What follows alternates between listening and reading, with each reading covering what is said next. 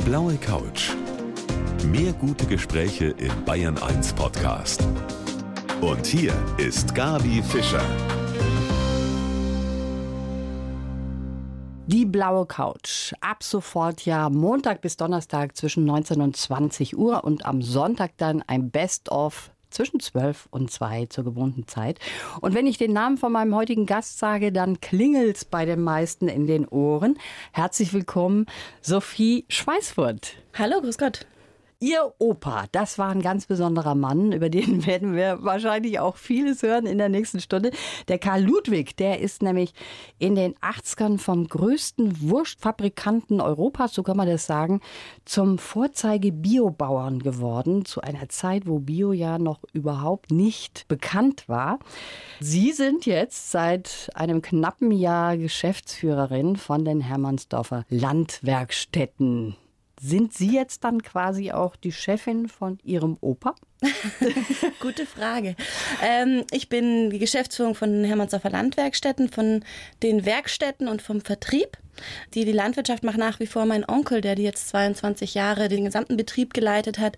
Und ja, klar bin ich irgendwie auch der Chef von meinem Opa, wobei er, er ist schon noch sehr aktiv für sein Alter mit 88 Jahren. Er ist regelmäßig in der Metzgerei und auch in der Bäckerei, schaut rein, schaut auch in den Filialen, wie sind die Produkte. Und klar, ab und zu muss man auch äh, drüber sprechen und über gewisse Themen. Das, ich bin ganz dankbar, dass er das immer direkt mit mir bespricht. Aber natürlich, wir sind ganz eng im Austausch und sprechen auch sehr viel über den Betrieb. Spannend finde ja. ich, vor allen Dingen, wenn man so ein großer Familienbetrieb ist, wo quasi die gesamte Familie mit dabei ist. Wie das so abläuft, das erzählt uns die Sophie Schweißfurt in der nächsten Stunde hier auf der blauen Couch. Wir haben gerade eben schon mit ihrem Opa gesprochen. Der hat ja zunächst einmal als Chef von Hertha Wurst super Erfolg gehabt. Und dann hat er sich irgendwann mal gedacht, nee, das kann es eigentlich nicht gewesen sein. Er hat die große Wende vollführt und dann ging es in Richtung Bio. Jetzt muss ich doch mal fragen, wir haben schon eben über dieses große Familienunternehmen gesprochen. Wie viele Schweißfutter arbeiten denn in dem Betrieb? Also aktiv sind es tatsächlich drei bis vier.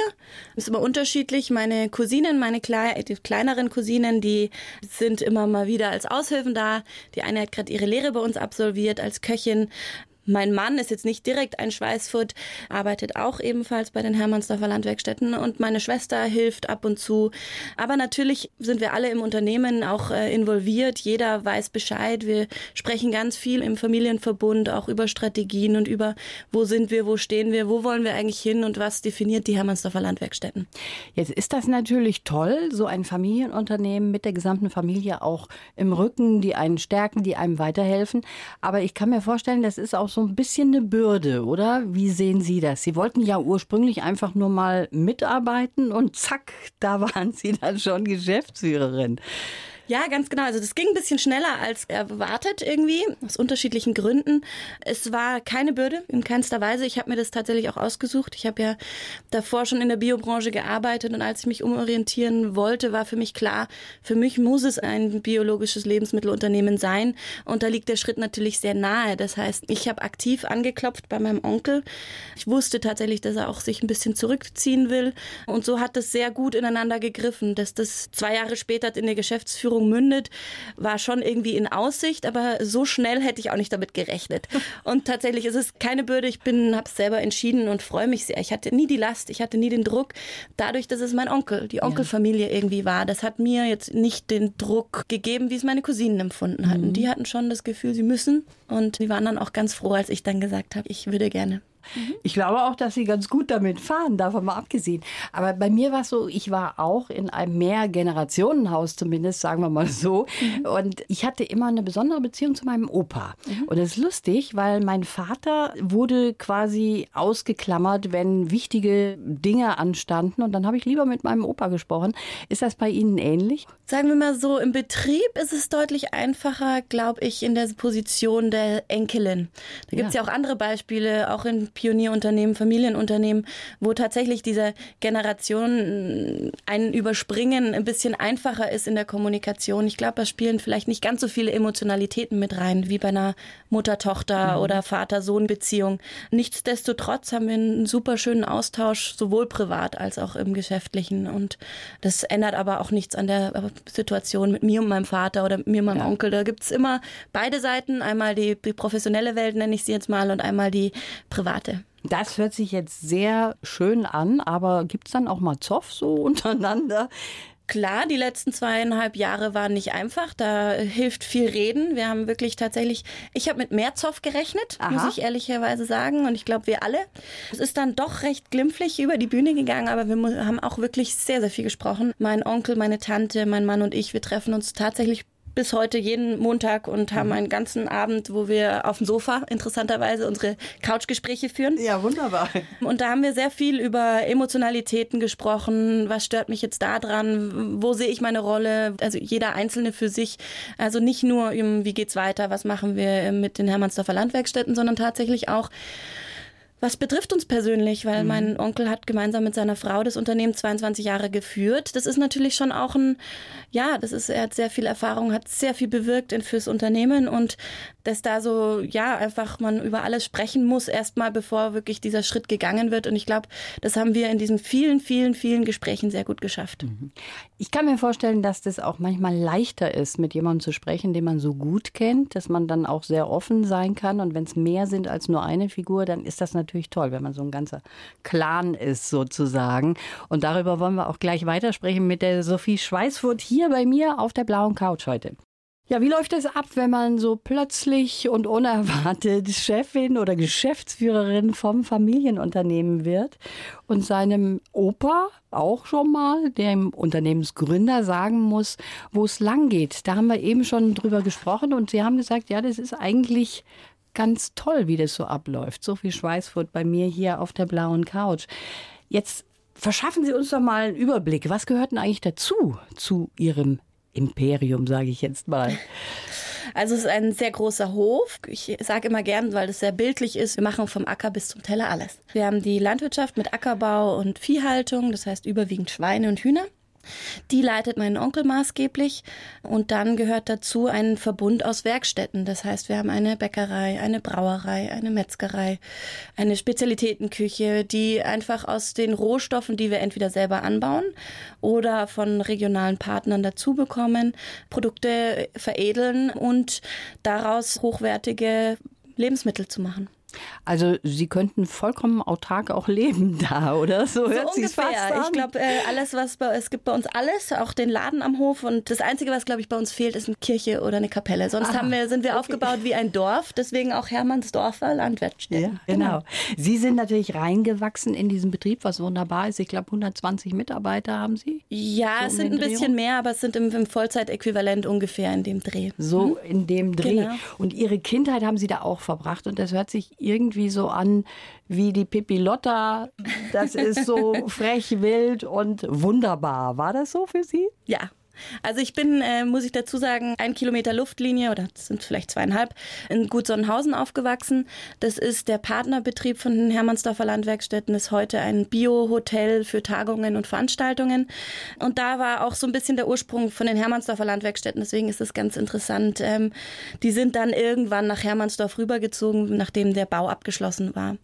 Ja, wir haben dort mit meiner Familie im Bauernhaus gewohnt, mhm. neben den Rindern, mit zum Teil Schweinen im Garten und es war absolut eine aufregende, tolle Zeit. Ich habe schöne Erinnerungen dran. Natürlich immer eng, auch mein Vater zu dem Zeitpunkt die Hermannsdorfer Landwerkstätten maßgeblich geführt und auch die ganze Gründung mit vorangetrieben. Dementsprechend war ich natürlich sehr eng da, aber ich war auch sehr jung. Mhm. Also ich habe die ersten sechs Jahre dort verbracht und dann sind wir nach München gezogen. Im Grunde genommen ist ja das eigentlich, was man sich so wünscht. Kinder, die auf dem Land aufgewachsen sind, die zwischen den Tieren aufgewachsen sind, die viel Grün um sich herum haben. Das hört sich schon so traumhaft an, ne? Ja, meine Mama erzählt immer die Geschichte, dass ich mal im, im Schweinestall lag zwischen den Schweinen und gekuschelt habe. Ob die Geschichte stimmt oder nicht, weiß ich nicht, aber das ist ein ganz nettes Bild. Ja, Sie sind dann auf die Waldorfschule gegangen, die ja auch sehr gut äh, passt zu diesem Hintergrund, haben Abi gemacht und dann Studium in Oxford. Das ist ja auch was ganz Besonderes, was Sie sich da ausgesucht haben. Oxford studiert haben. Genau. Ja, das war sehr spannend. Da bin ich zu meinem Master hingegangen. Ich wollte nicht mit dem Bachelor schon aufhören, sondern habe mir gedacht, ich möchte noch ein bisschen auch mich ein bisschen finden, wissen, in welche Richtung. Nachhaltigkeit war für mich immer klar, dass ich in dem Bereich sein will. Aber da war noch Hermannsdorf noch in weiter Ferne. Mhm. Und dementsprechend habe ich dann mein Studium von European Business dort gemacht in einem Jahr, wobei das interdisziplinär war. Das heißt, ich habe habe auch einen praktischen Teil gehabt. Und das war richtig toll da. Wie ist das? Man denkt immer, das ist so elitär und so außergewöhnlich. Es ist schon sehr elitär. Ich muss dazu sagen, ich war nicht auf dieser ganz elitären Schule. Okay. Ähm, es gibt zwei Unis in Oxford und ich war auf der internationaleren. Oxford Brooks hieß die, genau. Die Stadt ist spannend. Es ist ganz klein. Man hat es, glaube ich, größer im Kopf, wie man, so wenn man darüber spricht. Mhm. Ähm, es ist eine Studentenstadt. Das heißt, für Studenten Wahnsinn einfach und sehr spannend. Ich muss dazu sagen, ich war ein bisschen älter als die meisten Studenten dort, aber es hat trotzdem total Spaß gemacht. Es war ein sehr aufregendes Jahr. Mhm. Da hätten Sie ja vielleicht Harry und William kennenlernen können. Ich weiß es nicht, ob die da auch waren, aber das wäre vielleicht eine Möglichkeit gewesen. Wir haben jetzt hier einen Lebenslauf, mhm. den hat meine Redakteurin, die Veronika Macher, zusammengeschrieben aus all dem, was sie so von Ihnen erfahren hat. Und jetzt hätte ich gerne, dass Sie den uns vorlesen, da Frau Schweißfurt. Mein Name ist Sophie Schweißfurt und ich liebe das Leben auf dem Land. Ich bin Geschäftsführerin der Hermannsdorfer Landwerkstätten und meine Leidenschaft gehört guten und ehrlichen Produkten, dem Glück von Mensch und Tier und einer lebenswerten Zukunft für unsere Kinder. Meine Großfamilie bedeutet mir alles. Besonders geprägt hat mich mein Großvater, der sich vom Saulus zum Paulus gewandelt hat. Mein Wunsch, dass unsere Ökolandgut als Vorbild Schule macht und auch andere Betriebe zum Umdenken inspiriert. Sehr schön. Sind Sie damit einverstanden oder gibt es was, was Sie vielleicht anders sehen? Nee, zum größten Teil bin ich einverstanden. Ich habe so zwei äh, oder eine Sache. Ich liebe das Leben auf dem Land, aber ich bin auch ein kleines Stadtkind. Bin ja erst seit äh, einem Jahr jetzt in Hermannsdorf und so ein bisschen vermisse ich schon. Ich liebe es trotzdem. Ich fühle mich dort sehr wohl und ich bin sehr gut aufgenommen worden. Aber ich vermisse München schon ein bisschen. Was ich natürlich verstehen kann. Wie weit ist denn das dann eigentlich von der. Das ist ja eigentlich recht nah, ne? Wenn man was machen möchte, kann man sehr schnell nach München auch mal. Ja, natürlich. Hüpfen, ne? Also ich bin insgesamt eine halbe Stunde am Ostbahnhof. Na, sehen Sie. Das ist nicht so dramatisch. Nee, da kann man oft was unternehmen ja. in München. Aber als Mutter und Geschäftsführerin hat man nicht mehr so die Möglichkeit, so spontan zu sein. Da haben Sie recht. Darüber sprechen wir gleich auch noch weiter. So Sophie Schweißfurt, bei mir hier auf der blauen Couch. Kurz nach halb acht. Viele sitzen um diese Zeit beim Abendessen. Ja, und wenn man Geschäftsführerin ist von einem Biolandgut, dann bin ich natürlich sehr interessiert, was hatten die Sophie Schweißfurt als Abendessen da stehen? Nur Gesundes? Nur Gesundes, eigentlich nur Produkte vom Hof. Wir haben den Hermannsdorfer Laden auf dem Hof. Das heißt, ich besorge mir dort selbstverständlich meine ja, meine Lebensmittel und alles für ein Abendbrot. Meistens ist es eine Brotzeit tatsächlich oder eine Suppe oder in der Richtung. Dass Sie so gesund leben, das ziehen Sie auch durch. Also ich hätte da so ab und zu mal einen Schlenker in die Süßigkeitenabteilung ja, oder vielleicht noch woanders hin. Bei uns gibt es auch Süßigkeiten, also, so ist es ja nicht. Unsere Bäckerei macht fantastische Süßwaren. Alles vorhanden. Alles vorhanden. Es gibt natürlich viele Dinge, über die man sprechen muss, die in der Öffentlichkeit auch immer wieder diskutiert werden. Fleischkonsum, gerade eben habe ich schon angesprochen, ökologische Tierhaltung. Mhm. Und darüber wollen wir gleich weitersprechen. Das ist nämlich ein spannendes Feld, finde ich. Ja, mein Gast heute ist mutig, erfolgreich und jung. Also sie hat alles noch vor sich und ist die Enkelin von einem Mann, der auch sehr außergewöhnlich war. Das muss man immer wieder dazu sagen der die größte Wurstfabrik Europas hatte und dann in den 80ern, wo keiner dran gedacht hat, auf Bio umgeschwenkt ist. Sie ist jetzt die Geschäftsführerin von den Hermannsdorfer Landwerkstätten, die Sophie Schweißfurt hier bei mir auf der blauen Couch. Sie haben sich natürlich Bio ganz groß auf Ihre Fahne geschrieben, ganz klar. Ich bin jemand, ich esse ganz gerne Fleisch, mhm. aber immer seltener. Mhm. Und wenn man so bedenkt, wie so die Stimmung ist, man sieht immer mehr von Massentierhaltung, von Tiertransporten. Man überlegt sich, wie ist das mit den Ferkeln, die kastriert werden ohne eine Betäubung, geschredderte Küken und so weiter. Da kriegt man manchmal natürlich schon auch die Krise als Verbraucher. Wie sehen Sie die Entwicklung auch in der Gesellschaft? Ja, also zum Fleischkonsum, klar. Ich glaube, der Trend geht immer mehr dahin, weniger und bewusster zu essen, wobei das nur ein Bruchteil der Gesellschaft ist. Viele sind immer noch in dem Irrglauben, ohne ein Stück Fleisch auf dem Teller ist das keine richtige Mahlzeit und das am besten zweimal am Tag. Das ist sehr schade, weil dementsprechend kann das Fleisch auch, wenn man sich's leisten kann, nicht die beste Qualität haben. Und da was, wer leidet darunter? Das ist zum einen die Tiere, die Umwelt, die Natur, aber auch zum Teil die Menschen, die dahinter stehen und in diesen Berufen arbeiten die angesprochenen Tiertransporter oder diese ja schrecklichen Bilder aus Schlachthöfen, das ist natürlich sehr schade, weil das diesen ganzen Betrieb oder den ganzen Ruf dieses Berufes oder dieser Branche sehr schadet und das versetzt mich immer mal wieder in ja in Gedanken, weil ich mir denke, es ist nicht überall so. Es gibt sehr viele Betriebe, die es auch sehr vorbildlich machen und versuchen ihr Bestes, um eine bessere Welt zu hinterlassen und es geht uns ähnlich. Wir machen einfach jeden Tag äh, sind wir sehr wertige getrieben, versuchen das Beste für das Tier und für den Menschen umzusetzen. Das heißt auch unsere Handwerker äh, fair zu bezahlen und auch zu wertschätzen, was die da für eine harte, auch wirklich harte Arbeit machen. Angefangen von den Bäckern und den Metzgern, die teilweise sehr früh aufstehen, sehr hart tragen, sehr hart arbeiten, in einem nicht ganz so bequemen Umgebung, Kälte und so weiter.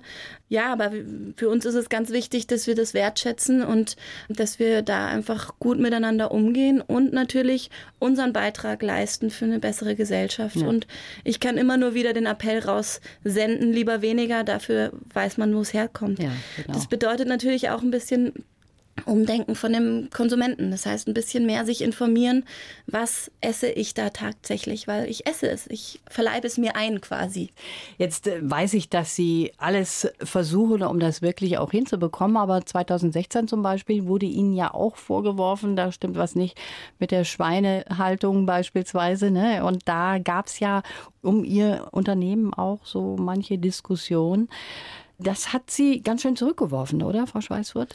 Ganz genau, das hat uns ziemlich zurückgeworfen. Ähm, für mich ist allerdings das Thema ein bisschen abgeschlossen. Mhm. Ich versuchte auch gar nicht mehr so viel drüber zu reden. Ich sag, für mich ist das Thema ein Thema, was immer wieder kommen wird. Ich meine, wir versuchen unser Unternehmen so transparent wie möglich zu gestalten, Einblicke zu schaffen. Wir machen unglaublich viele Führungen und zeigen den Leuten auch hinter den Kulissen, wie es aussieht. Das heißt, jeder kann zu uns kommen und auch schauen, wie es bei uns ist. Und wir machen das Beste, wie wir es nach bestem Wissen und Gewissen. Und ich denke, wir werden immer mal wieder mit Fragen konfrontiert werden werden, ja. wie Sie haben es gerade auch angesprochen, wie mit Kastrationen etc.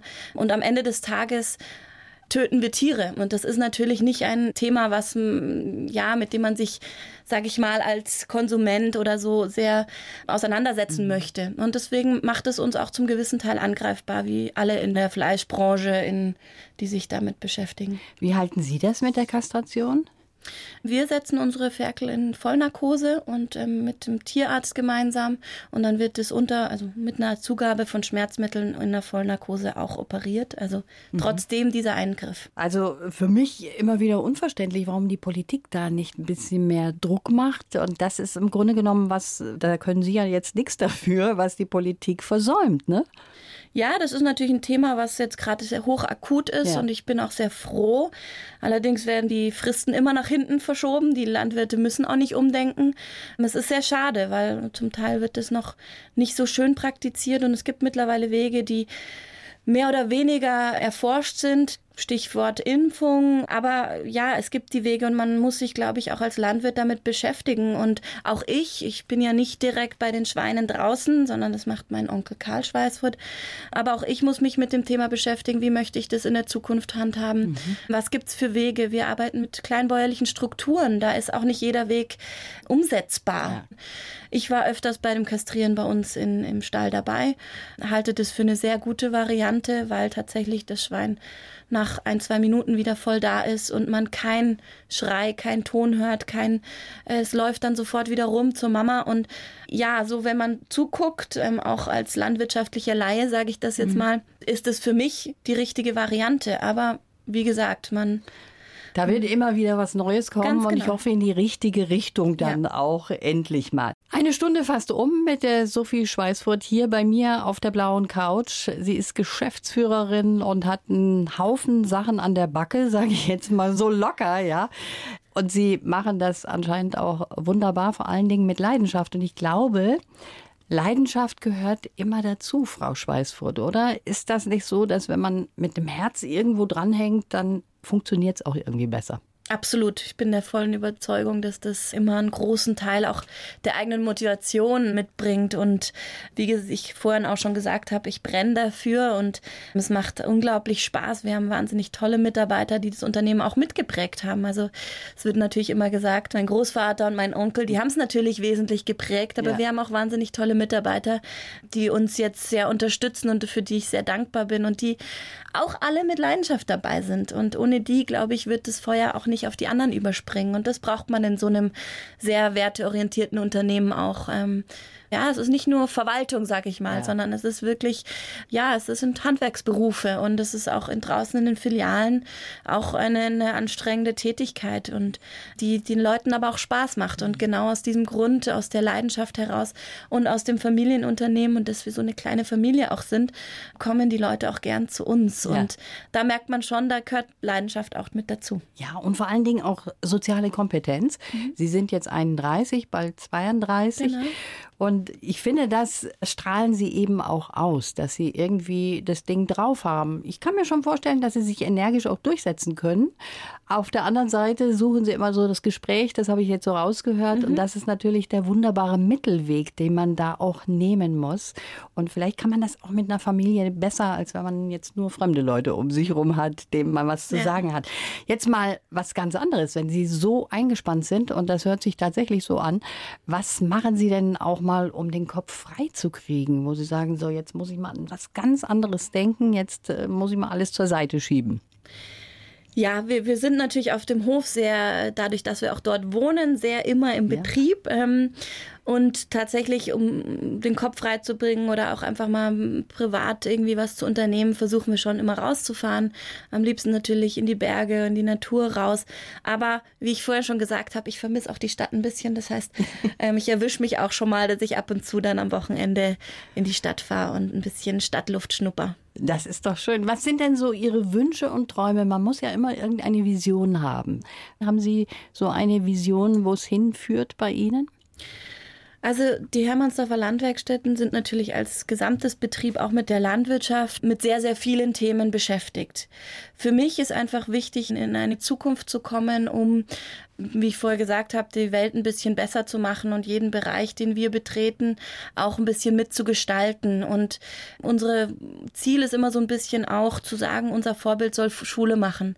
Es geht nicht nur darum, dass wir irgendwie uns profilieren und wir als die Hermannsdorfer dort stehen, sondern ich möchte, es ist auch schön, es gibt auch schon Beispiele, die ähm, Hermannsdorfer nachmachen und dieses gesamtheitliche Konzept, diese Kreislaufwirtschaft und dieses Ganze vom Acker bis zum Teller auch umsetzen.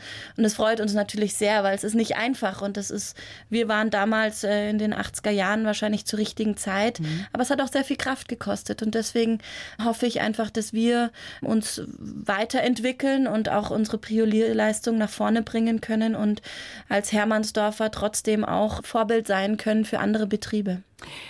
Jetzt ist das natürlich für uns Verbraucher auch oft mit einem Preis verbunden. Ne? Was Bio ist, ist natürlich auch teurer.